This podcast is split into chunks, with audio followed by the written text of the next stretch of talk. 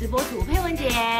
今天很高兴呢，能够在这边跟大家分享一下，疫情之下我到底该不该换工作这个主题。在这一波疫情之下。大家的工作一定有受到影响吧，包含异地办公、居家办公，或者是工作时间的调整，甚至被减班休息，多多少少都会造成工作上的不安跟焦虑。我自己呢，也曾也正身处于这个阶段当中，因为工作方式的一些调整，让本来习以为常的工作方式被迫必须要做出一些改变。我也曾经感到彷徨跟无助过。不过后来呢，我用了几个方式来检视现在的状况，探索现在的职涯，然后我。现在身心已经有比较安定了。如果你也曾经在这一波疫情里面动过想要换工作的念头的话，那你一定不能错过今天的 YouTube。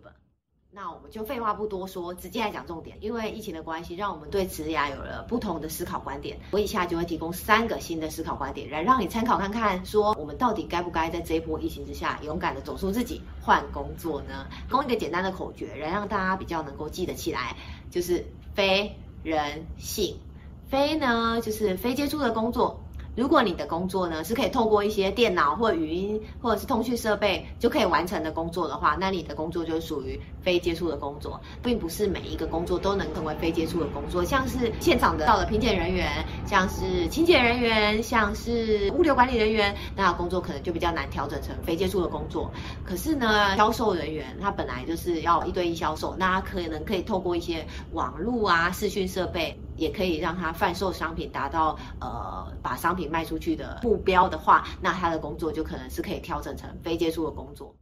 人就是跨界人才的意思。跨界人才这个名词呢，在现在的职业领域呃蛮常被提到的。那跨界人才的意思是指说，如你有没有？独立 hold 住一件事情的能力。举例来说，如果假设你是一个业务人员，那你每次翻售商品的时候都要透过一个英文翻译人员才能够卖出商品的话，那你可能就呃不是一个跨界人才。那不过是这样也没关系，那你可能可以跟老板争取看看，说，哎，你有没有进修的机会，或者是业务轮调的机会啊？那如果都没有的话，那你也可以透过一些学习的平台来精进自我的能力。那假设你检视完以后发现，哎，其实自己是一个跨界人才的话，那你可能可以看看说，你现在的工作有没有。可以让你呃有更多不同的呃呃发展的舞台，然后来来检视看看，就是你是不是需要换工作。第三个呢，就是性弹性的工作，弹性的工作是指工作。收入来源不是只是只有单一的，就是除了你的本职以外，你可以透过一些接案的平台，可以去赚取报酬啊，是多是少都不是重点，重点就是你有不同的收入来源。假设你现在的工作